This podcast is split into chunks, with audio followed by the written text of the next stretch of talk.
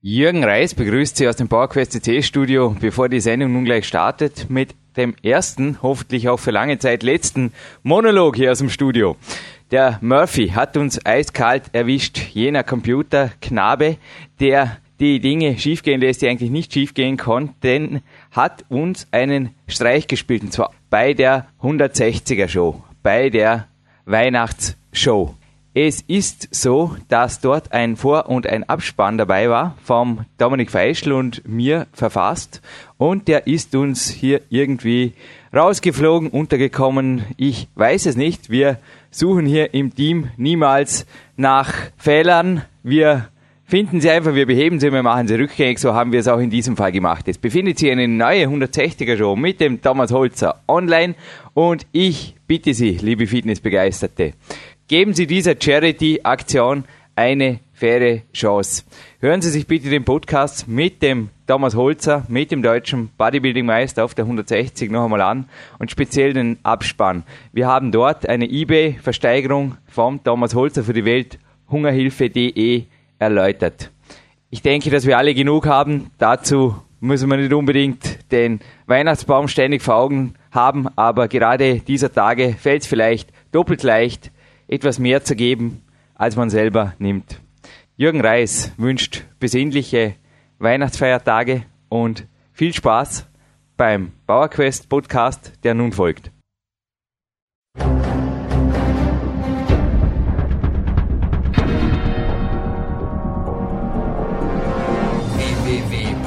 CC, der kostenlose Kraftsport-Podcast für alle, die fit werden und bleiben. Präsentiert von Jürgen Reis, Dominik Feischl und peakprinzip.com. Liebe Fitnessbegeisterte, live on tape aus dem PowerQuest C-Studio in Dortmund begrüßt Sie Jürgen Reis. Es ist noch gar nicht lange her, nämlich auf Podcast 157. Da hatten wir einen Anti-Doping-Podcast mit einem absoluten Experten, nämlich dem NADA-Geschäftsführer, dem Herrn Schwab, den ich dort mit der Eva gemeinsam interviewt habe. Und dieses Thema ist so spannend, so aktuell, aber natürlich auch so ernst, dass es uns eine Zugabe wert war.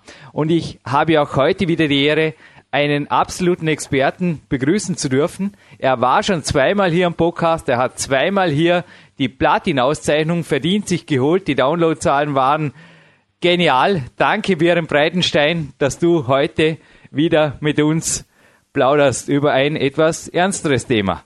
Ja, sehr gerne, Jürgen. Hallo.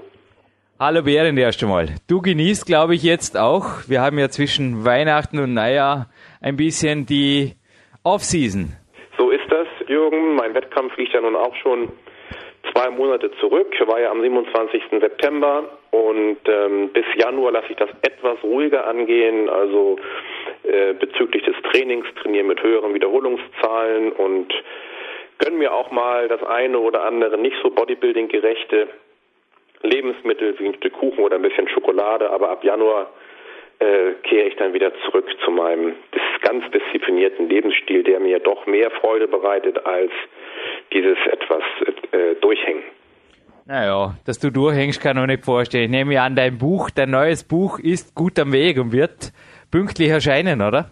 Das ist richtig. Das neue Buch Ultimate Pump, Bestform ohne Doping, wird ähm, wie geplant im Frühjahr 2009 auf den Markt kommen. Ich habe gerade vor einigen Tagen äh, die erste Fassung des Manuskripts fertiggestellt. Das geht jetzt in die Korrektur und das geht alles seinen Gang. Ja, in manchen Momenten wünschte ich mir, mit dir tauschen zu können, denn mein nächstes Manuskript, da ist ein Stück Arbeit dahinter. Aber gleich beim Thema zu bleiben. Natürlich gibt es auch in diesem Buch, und ich nehme auch in, an, in deinem Buch, immer wieder Aussagen gegen das in der Einleitung angesprochene harte Thema Doping und natürlich bei dir, wie schaut denn das im Winter aus? Also ich kann quasi jeden Tag von einem Dopingkontrolleur, der zufällig sogar mein Trainer ist, also der mir sehr, sehr nahe ist, also der Herr Schwab hat es natürlich erwähnt, das bringt mir gar nichts, dass ich da den Julius Benko kenne als Dopingkontrolleur, aber ich denke auch du kannst im Winter getestet werden, ist das richtig? Also wenn, äh, Jürgen, muss ich dir ganz ehrlich sagen, müsste ich mich selber testen. Ich habe ja hier die ganzen äh, Urin-Kits und so weiter von der WMBF liegen. Ich mache ja oder ich plane ja in der Zukunft auch ähm, sogenannte Out-of-Season-Testings für die Athleten der GNBF, der German Natural Bodybuilding Federation. Ich persönlich werde jetzt, muss ich ehrlich sagen, nicht getestet in der Off-Season. Das macht die WNBF noch nicht. Dazu ist der Arm noch nicht lang genug.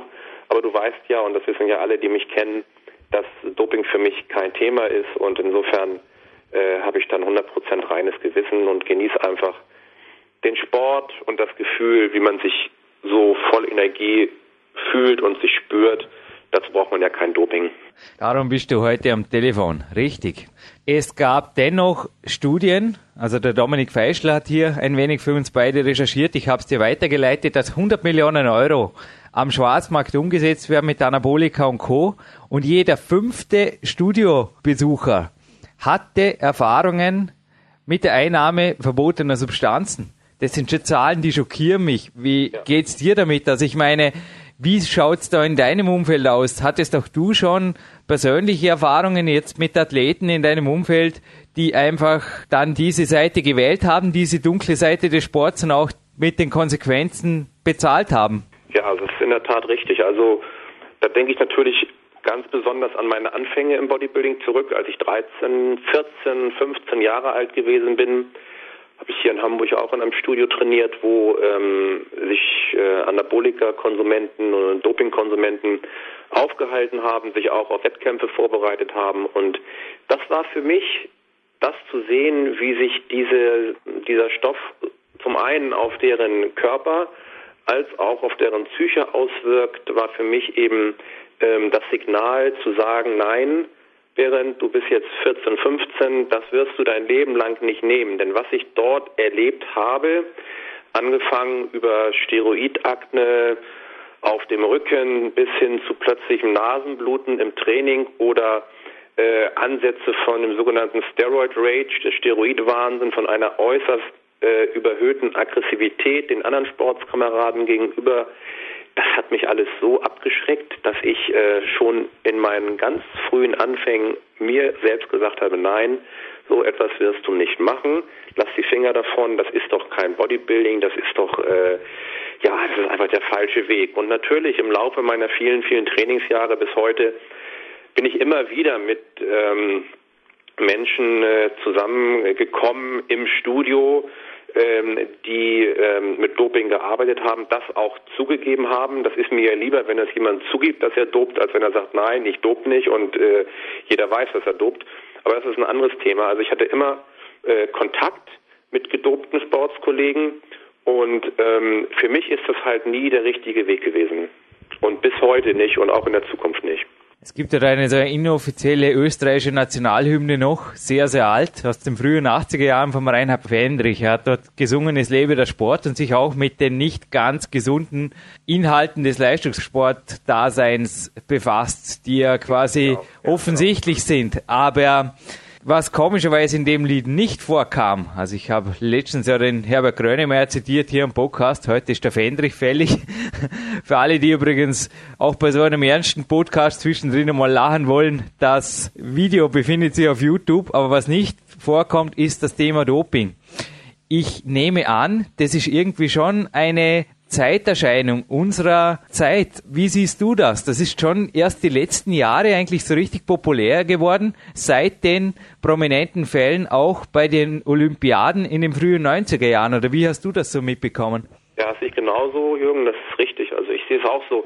Ähm, Zeichen der Zeit. Also in meinen Anfängen gab es ja, wie, wie ich eben berichtet habe, schon diese, äh, dieses Problem des Dopings. Aber auch das Bodybuilding hat sich also im Laufe der letzten 20, 30 Jahre ähm, immer mehr verändert. Also es ist, ich sag mal so, dieses ursprüngliche ähm, Gefühl, dieses, ähm, diese ehrliche Arbeit mit der Hantel, mit dem Eisen, das wurde aus meiner Sicht immer mehr abgelöst von diesen, ähm, wie soll ich sagen, Hightech, Fitness, Tempeln, die das Wort Bodybuilding ja meiden wie die Pest, weil sie sich dadurch äh, Umsatzeinbußen, ähm, äh, weil sie dadurch Umsatzeinbußen befürchten oder sich eben Klientel äh, anziehen, die aus der, aus der Sicht der Geschäftsleitung sowieso nur mit Doping arbeitet. Das ist sehr schade. Aber in der Tat ähm, ist dieses, ist das Dopingproblem in den letzten Jahren, soweit ich das sehe, ähm, auch sehr, sehr stark angewachsen und was eben auch großen Grund zur Sorge gibt, ist, dass es mittlerweile, äh, ich will nicht sagen schon üblich, äh, doch fast üblich und ja, ich, ich kann nur hoffen, nicht selbstverständlich für viele ist, die äh, Bodybuilding machen. Ich habe gerade jetzt letztens eine E-Mail bekommen von einem jungen Nachwuchsathleten, 18 Jahre, der hat mir ein Foto geschickt von sich, hat geschrieben, Mensch, Herr Breitenstein, können Sie bitte mal mein Foto angucken? Ich bin 18 Jahre, möchte kein Doping nehmen bei mir im Studio, da sind Sie 16, 17 und nehmen alle Testosteron. Ja, da habe ich natürlich erstmal, äh, das ging mir ziemlich nah. Ich habe mir das Foto angeguckt, der Junge sieht sehr, sehr gut aus und hätte alle Chancen, auch bei der GNBF in der Juniorenklasse an den Start zu gehen. Und äh, ja, hier müssen wir unbedingt äh, was tun, auch die GNBF, dass es eben ähm, immer, dass es eben diese Problematik äh, sich nicht noch viel, viel mehr ausbreitet. Ja, aber es ist wirklich irgendwo ein fast ein gesellschaftsgeduldetes Phänomen, zumindest in Studios. Das ist unglaublich. Ja. Also ich war gerade vor dem Interview, ich habe dich dort noch kurz angerufen beim Probi-Geschäftsführer Armin Böhler. Er unterstützt nicht nur mich, sondern auch ein Profi-Radteam in Österreich. Und er hat gemeint, dass ganz sicher Radsport, genauso wie Bodybuilding, das sind Sportarten, die einfach auch aufgrund der fehlenden Lobby niedergeknüppelt werden von der Öffentlichkeit. Und aber er hat auch gemeint, er hat sich da auf eine Studie bezogen, 95 Prozent im Breiten- und Nicht-Leistungssport-Dasein gedopt wird. Und das ist irgendwo, also du hast den letzten Podcast ja auch angehört mit dem Andreas Schwab, wo ich mich mit der Eva am Ende recht lustig gemacht habe, eben auch über so einen Forenhelden hier. Denn ich meine, wenn ich mir deine Bilder anschaue, deine aktuellen Wettkampfbilder waren jetzt auch in der Sportrevue, du hattest die Form deines Lebens und ich schaue mir dann diese Gedopten an. Also diese gedopten Breitensportler, ich meine, wie siehst du das? Ich meine, die schauen, ich meine, es lässt sich ja auch keine Muskelpakete es lässt sich kein definierter Körper durch die Apotheke erzielen. So ist das. Also ich meine, darüber sind wir uns ja im Prinzip alle einig. Ob die Athleten mit, mit Doping oder ohne Doping, ohne Training passiert schon mal gar nichts, ohne die entsprechende Ernährung auch nicht.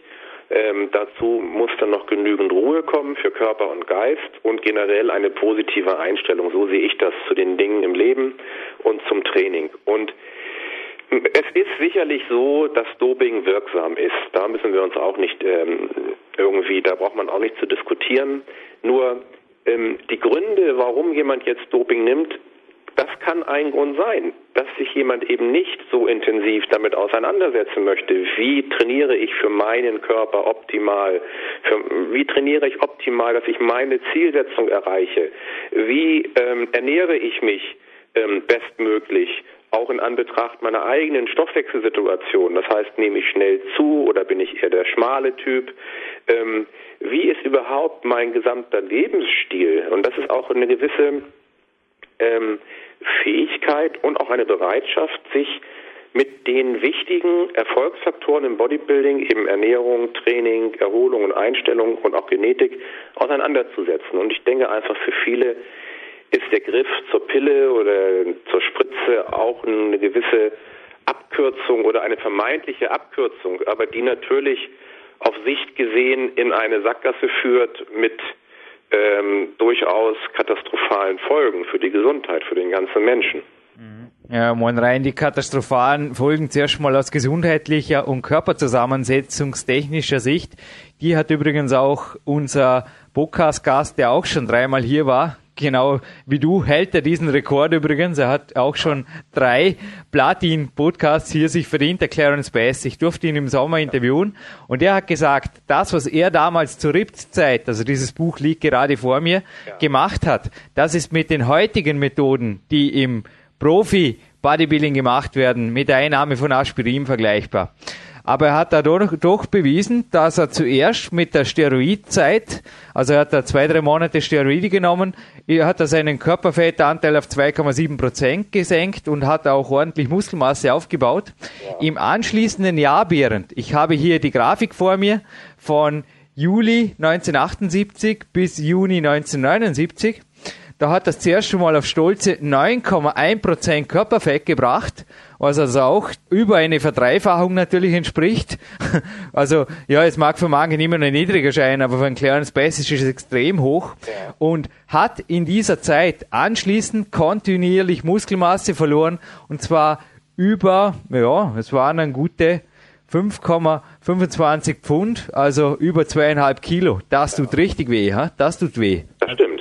Also das sind einfach auch Daten und er hat dieses Buch auch geschrieben, um alle davor zu warnen. Also alle, die es nicht glauben, das RIPT-Buch ist übrigens, also Anfrage an uns, ist übrigens bei uns erhältlich, die RIPT-Serie. Also er hat im ersten RIPT einfach bewiesen, dass das kein möglicher Weg ist und hat aber dann auch in der Folgezeit bewiesen, dass es natural sehr wohl möglich ist und das ist eben auch das, was du seit Jahren beweist. Ich habe dir, Behrend, noch etwas gemeldet, und zwar ein Foreneintrag, wo quasi Supplemente in einen Topf geworfen wurden mit illegalen Substanzen, also wo namentlich sogar Kreatin mit Doping in Verbindung gebracht wurde. Wie stehst du da dazu? Denn ich denke auch du würdest speziell jetzt, wir sind beide keine 15 mehr, wir würden speziell in einer Wettkampfvorbereitung bei sehr hartem Training doch ein gewisses Verletzungsrisiko zumindest eingehen oder auch einfach vom Immunsystem ein Risiko, wenn wir auf Supplemente verzichten würden? Das ist richtig. Also ähm, ich bin ein starker Befürworter von Nahrungsergänzungen, natürlich nur von solchen Präparaten, die nicht auf der Dopingliste stehen. Und Tja, da muss man sich einfach mal die Mühe machen, mal raufzugucken. Entweder ähm, beim IOC kann man in, auch im Internet runterladen oder bei der GNBF ebenfalls im Internet www.gnbf.de Liste der verbotenen Substanzen.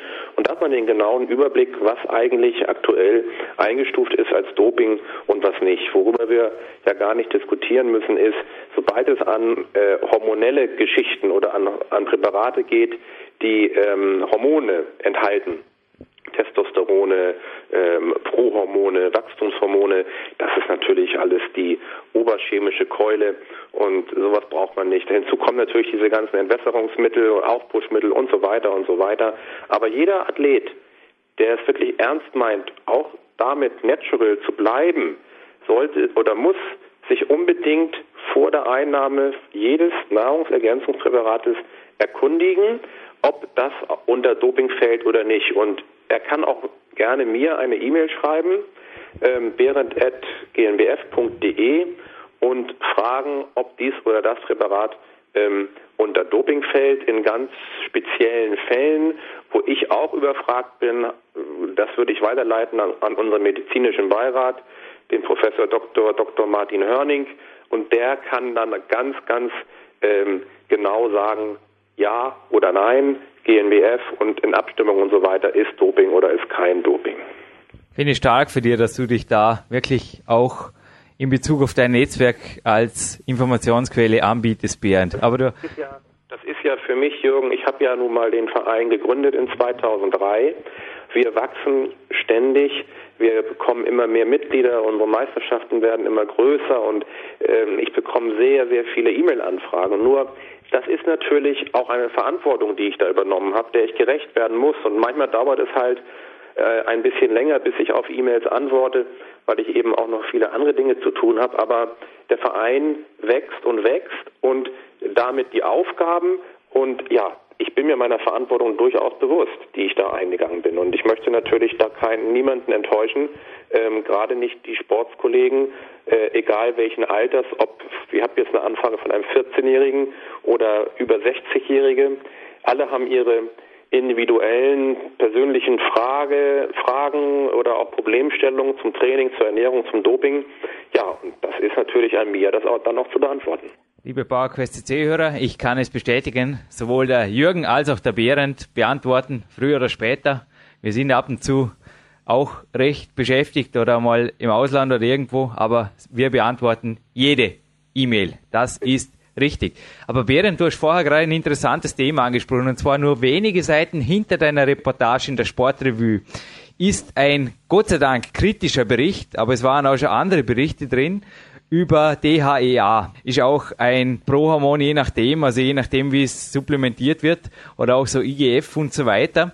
Das sind Dinge, die in Amerika anscheinend auch langsam fast schon so auf Supplementeniveau heruntergespielt werden. Von der Gefährlichkeit her sind definitiv auf der Dopingliste, habe ich mich erkundigt, die sind quer durch also sofern sie wirklich die Inhaltsstoffe enthalten, also die einzelnen Hormone oder deren Vorläufer, sind sie definitiv auf der Dopingliste. Ich habe mich da rein informativ einmal erkundigt, ob es für mich als Leistungssportler beispielsweise Ausnahmegenehmigungen gäbe unter gewissen gesundheitlichen Aspekten. Ich müsste schwerst krank sein während, dass ich solche Dinge bekomme. Dennoch werden, also man kann jetzt hier der Sportrevue-Redaktion auf keinen Fall einen Vorwurf machen oder etwas. Also die bekommen ihre Texte auch direkt aus Amerika und haben diese vermutlich auch so zu übernehmen. Aber teilweise wird auch dort ja, es werden einfach manche Präparate fast auf Supplementeniveau heruntergespielt, die in den USA anscheinend doch, also mein Trainer ist ebenfalls ein Arzt, der Julius Benke, er hat gemeint, dass die Amerikaner da mit dem Feuer spielen, denn die Natur findet ihren Weg. Das ist eine meiner Lieblingsaussagen aus dem Film Jurassic Park. Die Natur findet ihren Weg und oft findet man echt erst zehn Jahre später dann das, was wirklich im Körper passiert ist, durch diese Manipulation. Denn der Organismus lässt sich da nicht so leicht reinpfuschen, indem man da auf einen Knopf drückt und dann soll da irgendwas passieren. Also ein Hormon, zum Beispiel das Testosteron, einfach künstlich zu steigern, das hat schon oft mit mehr als einem blauen Auge geendet. Ja, und von diesen Fällen hört man im Prinzip nur sehr, sehr selten etwas. Wenn mal irgendein populärer Sportler ähm, massive Nebenwirkungen hat oder auch verstirbt, dann geht das durch die Presse. Aber die Dunkelziffer all derer, gerade bei dieser enormen äh, Anzahl von Dopingkonsumenten, die dann auch Schaden nehmen, das bekommt man gar nicht mit, weil das wird gar nicht gemeldet. Das bekommt vielleicht der nähere Umkreis mit, aber ob, ob jetzt in Stuttgart oder Ulm oder München ein Sportskamerad ähm, plötzlich einen Herzinfarkt aufgrund von Testosteronmissbrauch oder Nierenversagen, Leberkrebs, Hodenkrebs oder was auch immer bekommt, das bekomme ich doch gar nicht mit in Hamburg. Und das bezieht sich natürlich auf alle ähm, Sportler und Sportkollegen. Also wenn nicht die örtliche äh, Verbindung da ist oder der kleine Umkreis, ja, dann kriegt man diese Fälle gar nicht mit. Was hast du vielleicht für einen Tipp? Also was ich jetzt auch für unsere Hörer ansprechen wollte, war das Thema Supplemente und Doping. Also diese Grenze ist ja. eben für Anfänger im Kraftsportleben oft nicht offensichtlich. Auch ich war in meinen Anfängen in einem Fitnesscenter hier in Dornbirn. Und bereits beim zweiten Besuch, da hat mir ein Mittrainierender ein Büchlein überreicht also es ging da, es ist schon ein bekanntes Buch übrigens, Wundermittel äh, Kleinbutterol oder so ähnlich irgendwas. Und hat gesagt, hey Jürgen, du trainierst jetzt den ganzen Winter hier, wie wäre das? Drei, vier Kilo mehr Muskeln, ein, zwei Kilo weniger Fett. Ich bin natürlich damals auch völlig blauäugig mit dem Büchchen zum Julius Benko gegangen und er hat mich mit einem breiten Grinsen empfangen und gesagt, Jürgen, ja, wenn du unbedingt der erste Dopingfall der österreichischen Sportklettergeschichte werden willst, nur zu. Und ich war völlig schockiert, denn ich hätte niemals damit gerechnet, dass dieser Bursch, also der war nicht viel älter wie ich und war definitiv für mich also kein Schwerverbrecher. Also er hat dort trainiert, ganz normal wie jeder andere auch.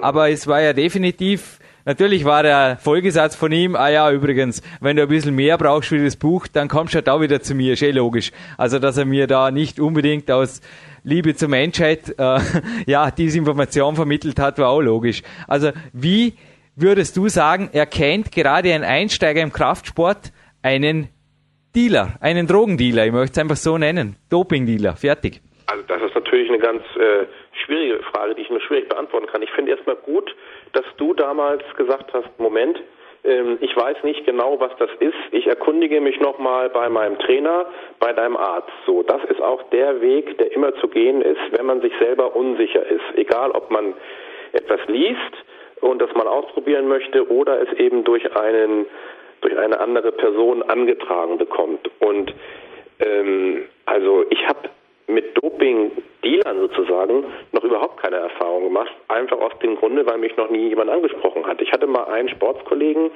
der war auf, der war sehr gut im Bodybuilding, das war früher. Der hat mir mal gesagt, du musst mal was nehmen und so weiter, aber hat mir jetzt nicht angeboten, irgendwie von ihm was zu beziehen. Also ähm, ich denke einfach, es gibt nicht so den typischen, den typisch erkennbaren äh, Anabolika oder Wachstumshormondealer.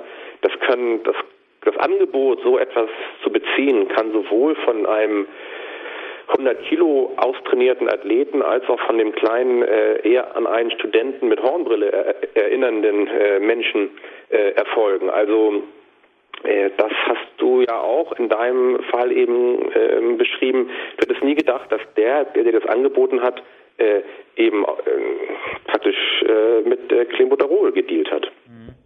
Ja, eben. Es war wirklich für mich recht schockierend, aber natürlich auch schnell abgehakt der Fall. Aber der Tipp von dir ist absolut wichtig. Also wenn Unsicherheit besteht und da ist eben auch die Kraftsportfachpresse derzeit ein bisschen in meinen Augen noch vom Grenzweg am Weg, wenn da Dinge aus Amerika und so weiter beschrieben werden, die aber definitiv keine Supplemente mehr sind, ja. dann gehört einfach Abklärung her und da sind wirklich die nationalen Dopingstellen, also hier in Österreich ist die NADA oder auch jetzt direkt bei dir zum Beispiel, sind einfach hier Spezialisten zu kontaktieren, die dann Auskunft geben können. Also ich selber bin teilweise auch überfragt, wenn ich mir Anzeigen äh, in einschlägigen Fachmagazinen angucke, äh, irgendwas mit äh, Vorstufenhormonen, dies und Nor und dies und Andro. Also äh, manchmal muss ich auch sagen, ich meine, das ist ja wirklich sehr äh, verwirrend alles. Wo wir uns natürlich keine Gedanken machen müssen, äh, müssen ist, wenn wir ein Eiweißpulver nehmen oder Aminosäuren, ähm, sowas, das ist natürlich klar, dass das kein Doping ist. Aber dann, wie du schon sagst, die Grauzone oder auch dieses, gerade diese Stufe, wo hört Doping oder wo fängt Doping an und wo hören die natürlichen Nahrungsergänzungsmittel auf? Die, die verwischt auch, sag ich mal, oder wird immer komplizierter zu erkennen, weil es immer wieder neue Produkte gibt. Auch besonders in Amerika. Ich war jetzt gerade drüben beim Wettkampf, wie gesagt, und da gehst du in einen Laden in GNC, ist ein großer Nahrungsergänzungshändler. Ähm, und du siehst einfach Produkte, die es hier noch gar nicht gibt in Deutschland. Und du fragst dich, was ist das eigentlich? Wieso ist das eigentlich so und so? Und da muss man natürlich sich immer erkundigen. Ist das Doping? Ist es kein Doping? Und ähm, ja, die Grenzen sind manchmal sehr schwer zu erkennen. Und ich war, wie gesagt, bei meinem Wettkampf und wir hatten dort ein Meeting auch mit dem ähm, amerikanischen Vorsitzender, Vorsitzenden unseres Weltdachverbandes, der WNBF. Und der hat auch nochmal auf diese Problematik hingewiesen und gesagt, es wird immer schwieriger, ähm, diese Grenze zu erkennen. Wir haben unsere Richtlinien. Wenn ihr Probleme habt, meldet euch auch bei uns. Also auch die Amerikaner haben da eine spezielle Abteilung, die für solche speziellen Fragen dann eben Ansprechpartner ist. Der Podcast mit dem Pieps übrigens, mit unserem Supplemente-Fachmann, dem Kurt Daurer, der befindet sich auf der Nummer 151 und er hat dort eben auch Stellung genommen zu diesen Supplementen, die da teilweise unter anderen Namen in Europa verkauft werden, aber teilweise nichts anderes enthalten als pulverisiertes Wasser. Also Aha. für alle, die sich dort ein Bild machen können, wie man sehr schnell sehr viel Geld in nichts, definitiv in nichts versenken kann. Also es sind größtenteils Beeren, es sind größtenteils einfach Kopien, die keine wirksamen Substanzen enthalten. Aber ja. die wirksamen Substanzen an sich, die sind ja wirklich nicht nur im Sport verbreitet, also der Armin Böhler hat heute auch bei der ProVip gemeint, hey, schau dir doch nur mal die Manager an. Also wenn der Druck in der Wirtschaft steigt, also das war ja schon in den 90er Jahren oder in den 80er Jahren teilweise sogar schon bei den Börsenflow-Zeiten und bei den Börsenauf und Abs einfach in, dass die Leute einfach teilweise dem Druck, dem wenig Schlaf, nicht mehr entgegensteuern konnten ja. und dann einfach definitiv gedopt haben, nur mit Koks oder irgendwas. Genau, und das ist der der Fall, Jürgen. Ich habe einen Klienten, der ist sehr erfolgreicher Unternehmensberater, hat sehr, sehr viel Termindruck und wir reden natürlich auch über äh, das Training ist klar, ich, das ist ja mein Klient über die Ernährung, über den Lebensstil allgemein und der schläft eben teilweise auch nur extrem wenig und er sagt, aus seinem Bekanntenkreis, aus seinem Arbeitskreis, das sind alles Top-Manager und so weiter, ist das, wie du schon sagst, Kokain und so weiter, ziemlich weit verbreitet und er selber hat mal ähm, Koffeintabletten genommen, sagt er, und etwas Melatonin, um halt den Jetlag und so weiter abzumindern. Gut, ähm, das ist natürlich immer eine Frage, wie weit man gehen würde. Für ihn persönlich käme das nie in Frage, da mit Kokain und Speed und so weiter zu arbeiten. Aber er kennt eben auch aus seinem Umkreis einige, die das machen, um, wie du schon sagst, diesen enormen Druck und dieser, diesem Erfolgsdruck eben auch standhalten zu können. Ne? Na, worauf ich raus will, ist auch, du hast am Anfang äh, vom Interview am Anfang das Thema gesunder Lifestyle erwähnt.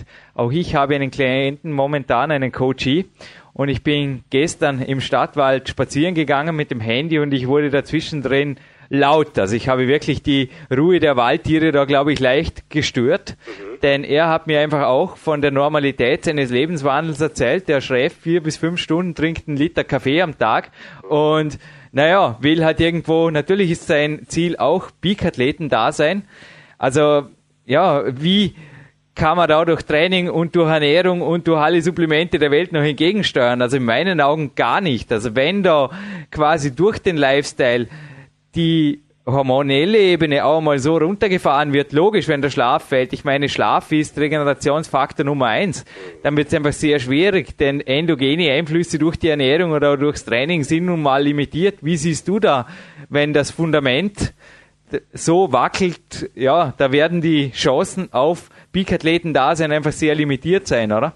Ja, das ist jetzt die Frage, muss ich kurz nachfragen. Peak-Athleten da sein, ist das immer sehr leistungsorientiert? Ja, also einfach die Bestform erreichen, das Bestmögliche erreichen, was möglich ist. Und er hat es auch eingesehen. Also er ist Ende 30 übrigens, hat auch eingesehen, hey, wenn ich zehn Jahre so weitermache, so geht das nicht mehr. Jürgen, drum bin ich bei dir. Aber ich denke, du gibst mir oder du stimmst mir zu, dass einfach der Lifestyle die Basis bildet. Dann kommt natürlich das Training und Ernährung, dann noch das Sahnehäubchen, sage ich mal, der Supplemente und das war's dann für den natural trainierenden Athleten. Ja, man muss vor allen Dingen gucken, dass das Training an sich ähm, nicht zu einem übermäßigen Stressfaktor wird. Das ist besonders auch aus meiner Klientel ersichtbar, Manager auch teilweise. Die haben schon so einen extrem explosiven Job, so einen hohen Leistungsdruck, dass wenn mir jemand jetzt sagt, er will dann noch auf einen Wettkampf gehen im äh, Bodybuilding, sage ich, nee, also das solltest du dir überlegen, weil das wird den Normalbürger einfach zu viel. Also ich sehe es gerade für Manager und so weiter immer immer in erster Linie darum, den Sport zu machen, um den Lifestyle insgesamt zu optimieren. Also durch den Sport den Ausgleich zu finden zu diesem extrem belastenden Lebensrhythmus. Das soll nicht heißen, dass die Leute schlapp trainieren sollen. Die sollen halt durch eine gute Betreuung, durch einen zyklischen Trainingsaufbau und so weiter ganz persönlich für sich das Optimum im Training finden. Und wenn dazu dann noch, was du sagst, die Ernährung kommt, was natürlich schwierig ist, auch für solche Leute, die viel unterwegs sind. Gerade heute Morgen wieder mit meinem Klienten gesprochen. Er sagt, Mensch, ich war am Flughafen, da war ich im, im, im, äh, im Hotel und die hatten nichts Vernünftiges zu essen. Was habe ich gemacht? Ich habe mir da so einen Rehbraten mit Kartoffelkoketten reingezogen, sagt, er wusste, dass das schlecht ist, aber mir blieb nichts anderes übrig. Also es ist dann auch teilweise in der Umsetzung nicht so ganz einfach. Aber wenn diese Menschen oder wenn das auch, wenn die das Handwerkszeug bekommen, generell ihren Leitfaden und dann versuchen, den umzusetzen, dann ist schon viel, viel, viel gemacht und der Sport an sich sollte da immer ein Ausgleichsfaktor sein und nicht ähm, ein vorwiegend unter dem Leistungsaspekt gesehen werden. Das ist also meine Sicht der Dinge.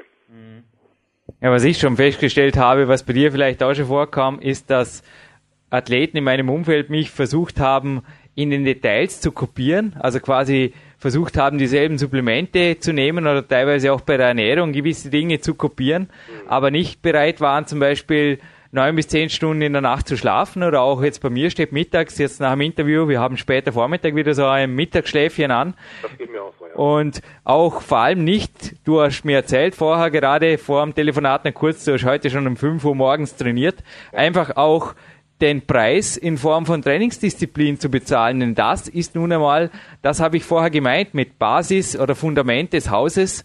Das geht nicht, wenn ich da irgendwo noch das i-Tüpfelchen des Supplemente Kupferdachkamins, sage ich jetzt mal im Sinnbild des Hauses aufsetze, aber das Fundament einfach nicht einmal Sand sondern gar nicht vorhanden ist. So ist das. Und vor allem vielleicht noch ganz wichtig zu sagen ist, was die Supplemente angeht, aus meiner Sicht sind Supplemente wirklich effektiv. Man muss nur genau wissen, wann man welches Produkt einsetzt. Also es gibt ja für, für die unterschiedlichen Zielsetzungen wie Gewichtsabnahme, Gewichtszunahme und so weiter, gibt es ja die verschiedensten äh, Supplemente und diese müssen natürlich zielgenau, zielabgestimmt ähm, zu der jeweiligen Tageszeit in Abstimmung mit den Trainingszeiten auch genommen werden. Denn sonst kann man wirklich viel verkehrt machen. Ich sage immer so als Beispiel, was ich nie verstanden ist, äh, habe, es gibt so ähm, Sportriegel mit Carnitin drin. So, die sind kohlenhydratlastig und haben einen Carnitinanteil. Aber jeder Mensch weiß doch, wenn man Kohlenhydrate isst, wird der Fettstoffwechsel erstmal blockiert. Und Carnitin soll ja den Fettstoffwechsel optimieren. Also das ist für mich zum Beispiel ein Präparat, was ich nie verstanden habe, wo ich den Sinn auch nicht sehe. Anders natürlich, wenn du Carnitin morgens früh auf nüchternen Magen zusammen mit einer Tasse Kaffee nimmst, dann hast du natürlich äh, diesen großen Effekt des fettabbauenden des äh, fettaktivierenden oder der fettaktivierenden Wirkung. Die kannst du dann optimal ähm, eben auch nutzen. Ich meide übrigens auch aus Anti-Doping-Gründen. Also ich kann jederzeit getestet werden. Und ja, ich, aber ich denke auch du wirst früher oder später freiwillige Tests machen, oder? Um da meine. Das ist kein Problem mit. Oder? So. Eben, eben. Na, also ich meide eigentlich zu komplexe Präparate. Also ich habe da oft kein so gutes Gefühl. Obwohl jetzt heute bei Body Attack, Body Attack Athlet bin, hat sich das relativiert. Aber gerade früher, wenn da alles zusammengemischt wird und dann sogar noch aus den USA kommt und da ist eine Inhaltsliste, die ich verstehe zur Hälfte nicht. Also ich bin eher ein Purist bei den Supplementen. Ich greife wann immer möglich. Also ich gehe jetzt so danach am Nachmittag noch kurz zum Werner Petrasch, also der produziert meine Supplemente-Linie und das sind eigentlich alles einzelne Substanzen. Ja. Und ich denke, ähnlich hältst du auch, oder? Ja, das stimmt. Das ist also richtig. Guck mal, als Supplement kann man ja auch mal einen Proteinriegel sehen. Das ist ja auch eine schöne Möglichkeit, mal einen guten Nachmittagssnack zu haben. Mhm. Auch äh, für unterwegs. Also ich finde auch, die Basis macht es, diese Hightech-Geschichten dann immer mit Vorsicht oder zumindest so mit so einem wachsamen Auge zu betrachten.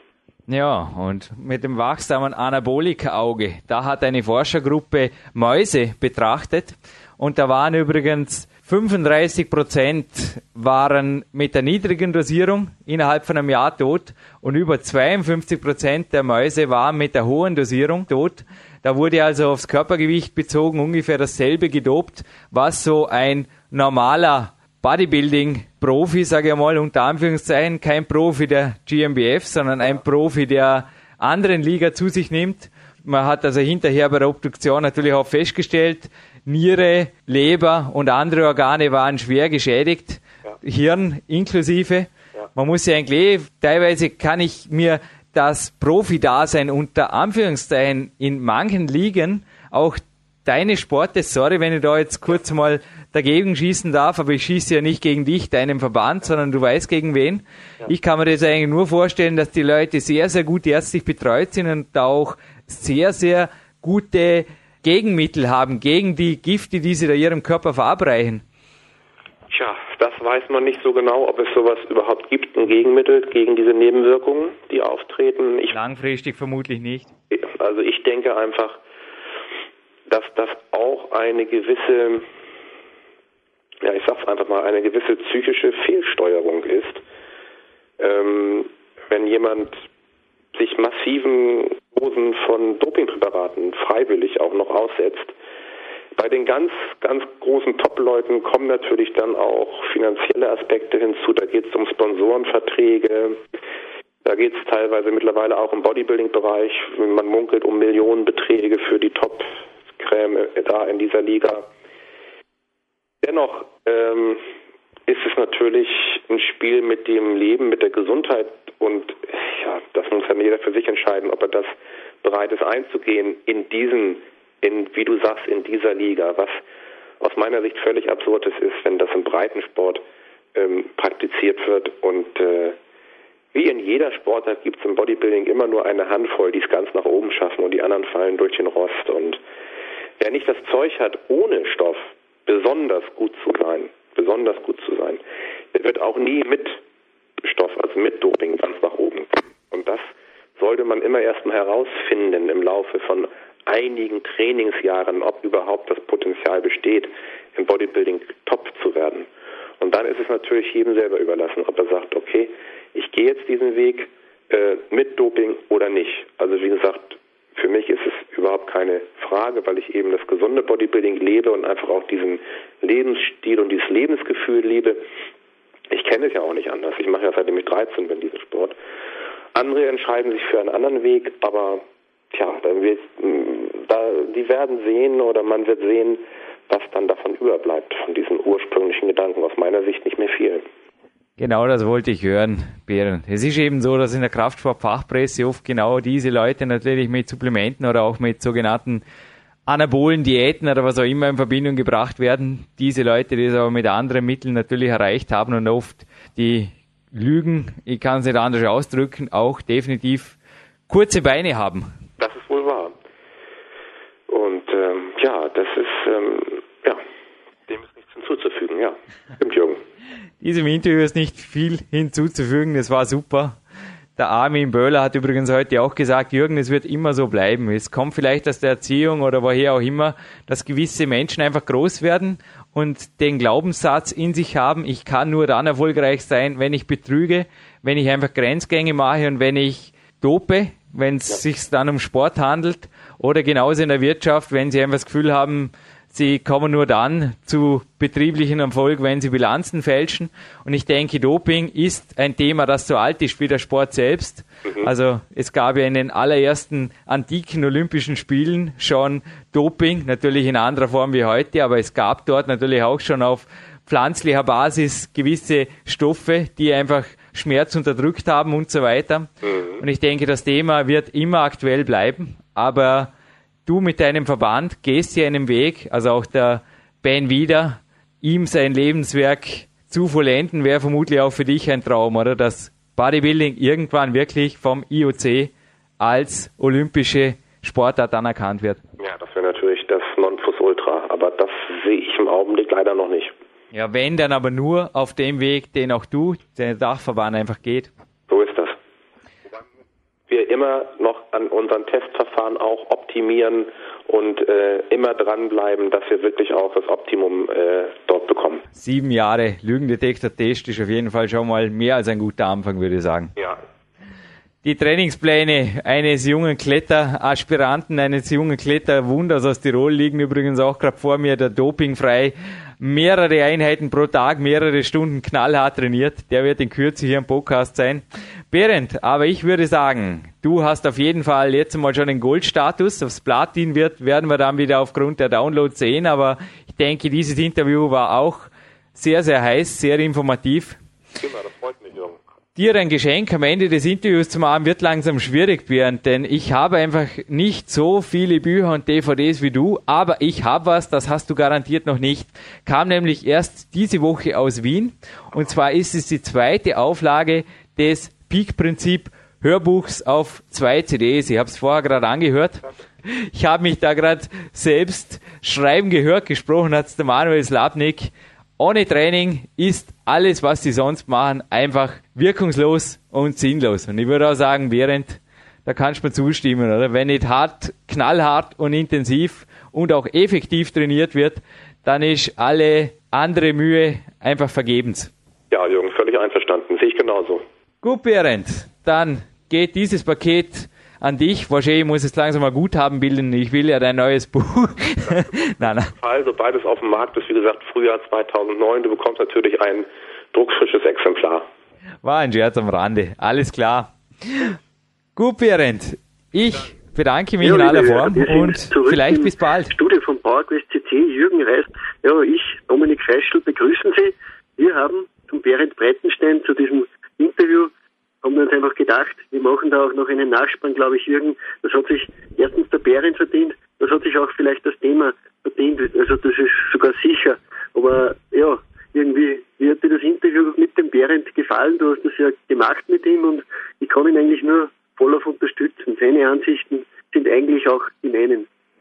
Die einzig waren, nehme ich an. Also um langfristig fit zu bleiben und gesund zu bleiben, aber auch Höchstleistungen zu erreichen, ist einfach der natürliche Weg, den eben auch der Bären Breitenstein vertritt, seit Jahrzehnten vertritt, seit er im Kraftsport ist. Das ist der einzig wahre. Dominik, du hast das Mail gesehen, das uns am nächsten Tag geschickt hat nach dem Interview. Er hat sich also ebenfalls für die professionelle Zusammenarbeit bedankt.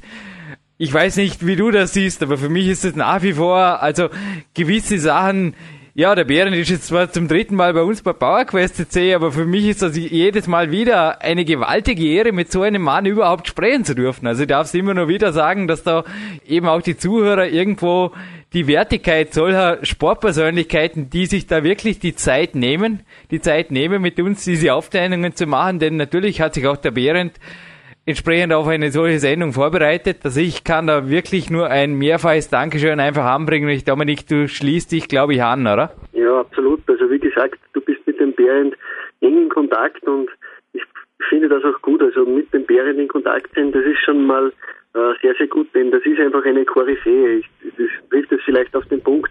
Er hat mit 14 zu trainieren begonnen, hat sehr, sehr schnell Erfolge gehabt und ist einfach langfristig, du hast es zuerst erwähnt, das ist das richtige Stichwort. Er ist langfristig in diesem Sport und das ist etwas ganz, ganz Seltenes. Also Langfristigkeit ist immer gut und der Bärend ist, glaube ich, ein Aushängeschild dieses Stichwort Langfristigkeit. Also äh, der der, der hat Freude am Training, der hat Freude an einer guten Ernährung, der hat Freude an der Disziplin und genau das sind die Eckpfeiler äh, von Langfristigkeit und Doping gehört da nicht dazu. Denn wer zu Dopingmitteln greift, der hat einfach, der will kurzfristig den schnellen Erfolg und äh, langfristig kann das sehr, sehr schwere Folgen haben. Der Bären unterstreicht das auch immer wieder und ja, ich freue mich auch, muss ich ganz, ganz ehrlich sagen, auf das neue Buch von Behrendt. Also er hat das auf seiner Homepage äh, behrendt-breitenstein.de schon mehr, äh, ja, er hat ein Inhaltsverzeichnis schon hineingestellt und äh, das macht eigentlich Lust auf mehr. Also das Buch ist im Frühjahr 2009 dann wirklich erhältlich, ist jetzt schon zu bestellen. Also der Titel, den Titel trägt der Ultimate Pump und Bestform ohne Doping und um dieses Thema hat er sich auch gedreht und deswegen bin ich auch sehr, sehr gespannt auf das Werk selbst. Also das Interview hat meinen Hunger darauf nur umso mehr gestärkt. Dominik, wir haben jetzt übrigens Anfang Dezember, wo wir dieses Interview aufzeichnen, beziehungsweise den Nachspann zu diesem Interview. Und ich habe gerade vorgestern, also am 4. Dezember um 5.55 Uhr, ein E-Mail erhalten vom Bären Breitenstein. Und er hat mir da gemeldet, ich bin seit 3.30 Uhr am Schreiben und nähere mich der Endversion von Ultimate Bump.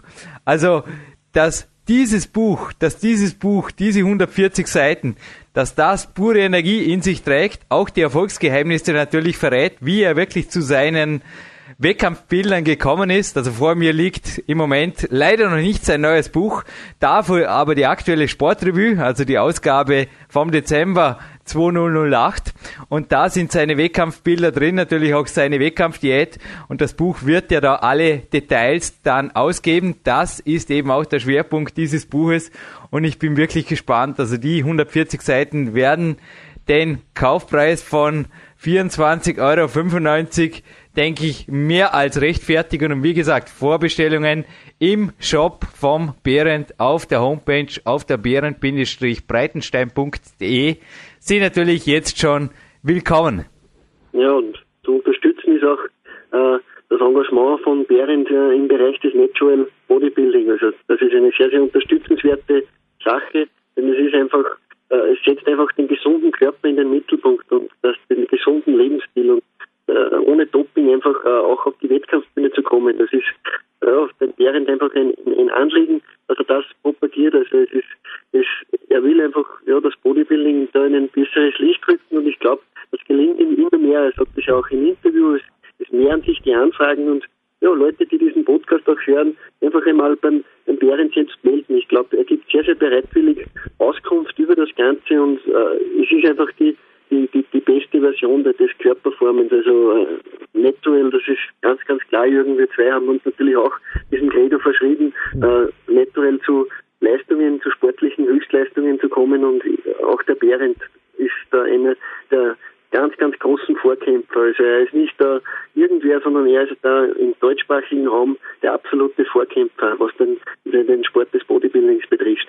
Ich bin selbst natürlich kein Wettkampf-Bodybuilder. Ich kann wirklich hier die Grenzen nicht beurteilen, wo sich die Profis, unter Anführungszeichen, die ich jetzt im Interview erwähnt habe, die einfach auf verbotene Substanzen zurückgreifen, wo sich die dann noch bewegen, auch gesundheitlich langfristig. Aber eins ist sicher, würde ich Wettkampf-Bodybuilding betreiben, dann nur bei einem Verband wie beim Behrendt, denn auch ich, ich habe es im Interview natürlich auch erwähnt, kann laufend getestet werden und das ermöglicht es einem Athleten einfach auch von vornherein, sich überhaupt keine Gedanken zu machen. Und das Einzige, wo man sich Gedanken machen muss, ist halt, wenn man in die Apotheke geht, dass man da nicht versehentlich irgendwas mitgeliefert bekommt oder einfach was mitkriegt, was auf der Dopingliste ist. Das ist das einzig Gefährliche, das man als getesteter Athlet eben zu beachten hat. Aber dazu gibt es Anti-Doping-Informationen und dass sich der Behrendt da persönlich angeboten hat, natürlich als Informationsstelle, finde ich mehr als nobel. Also das ist wirklich absolut eine tolle Geschichte. Die bestehenden Podcasts, die wir schon gemacht haben, die informieren übrigens auch über die GmbF, den eingetragenen Verein von Björn Breitenstein, ich komme gleich noch dazu, aber die sind über unser Goldarchiv aufzufinden, beziehungsweise auch über die Podcast-Suche. Hab das selbst gerade parallel gemacht mit dem Mikrofon in der Hand und zwar war das der erste Auftritt auf der 114. Da heißt es ein Leben für das Bodybuilding der Podcast vom Juli 2008 und dann gab es aber auch einen Podcast, der war im November, da hat der Behrendt eben auch über seinen Wettkampferfolg da auf der WM berichtet und das war die Nummer 142.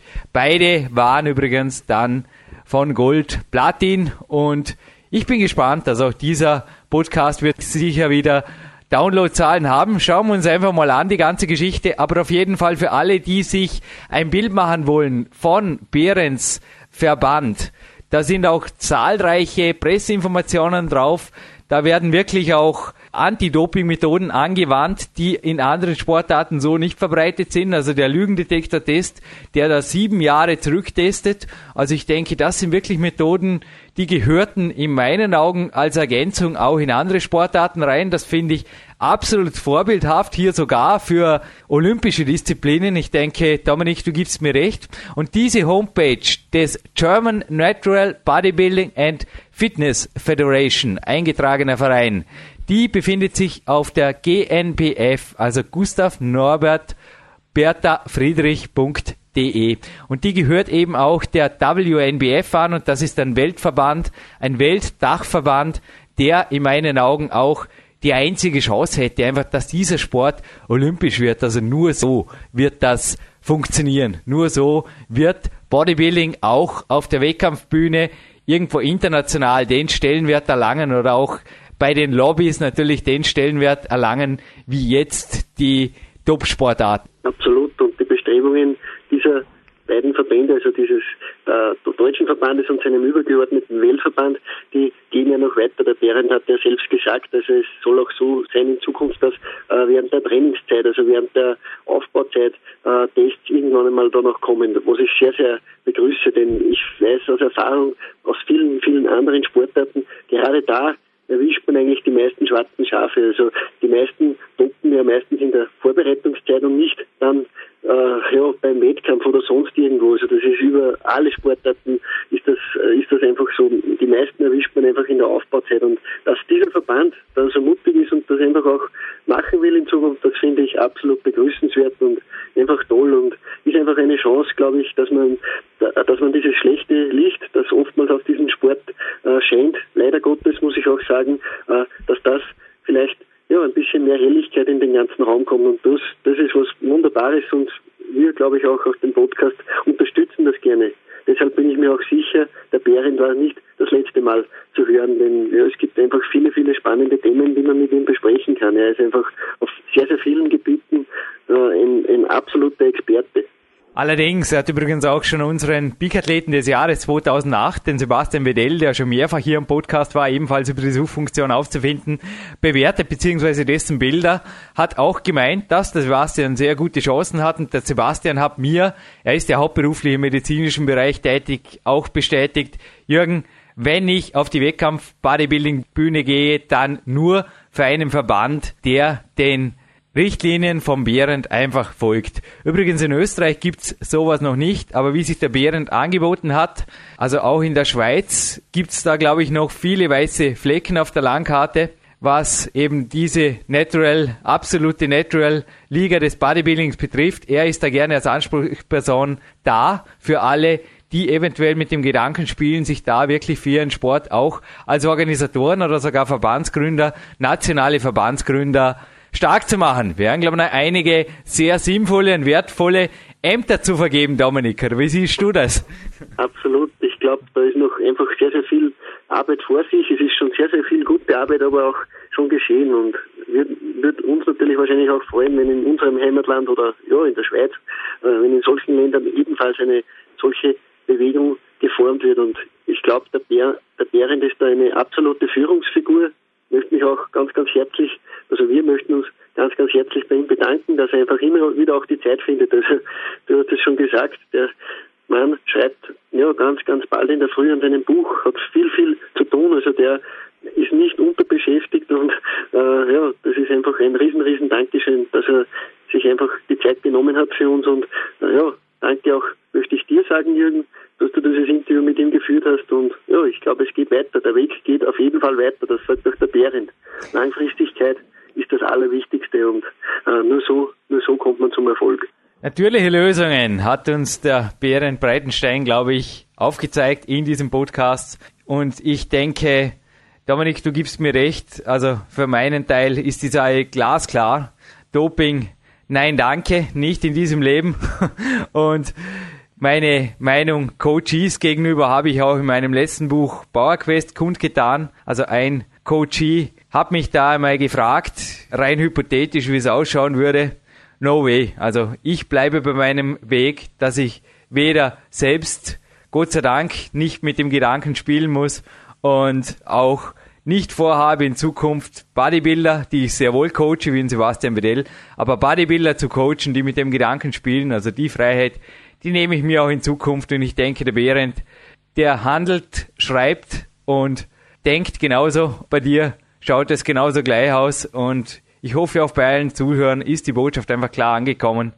Natural, stark und alles geht.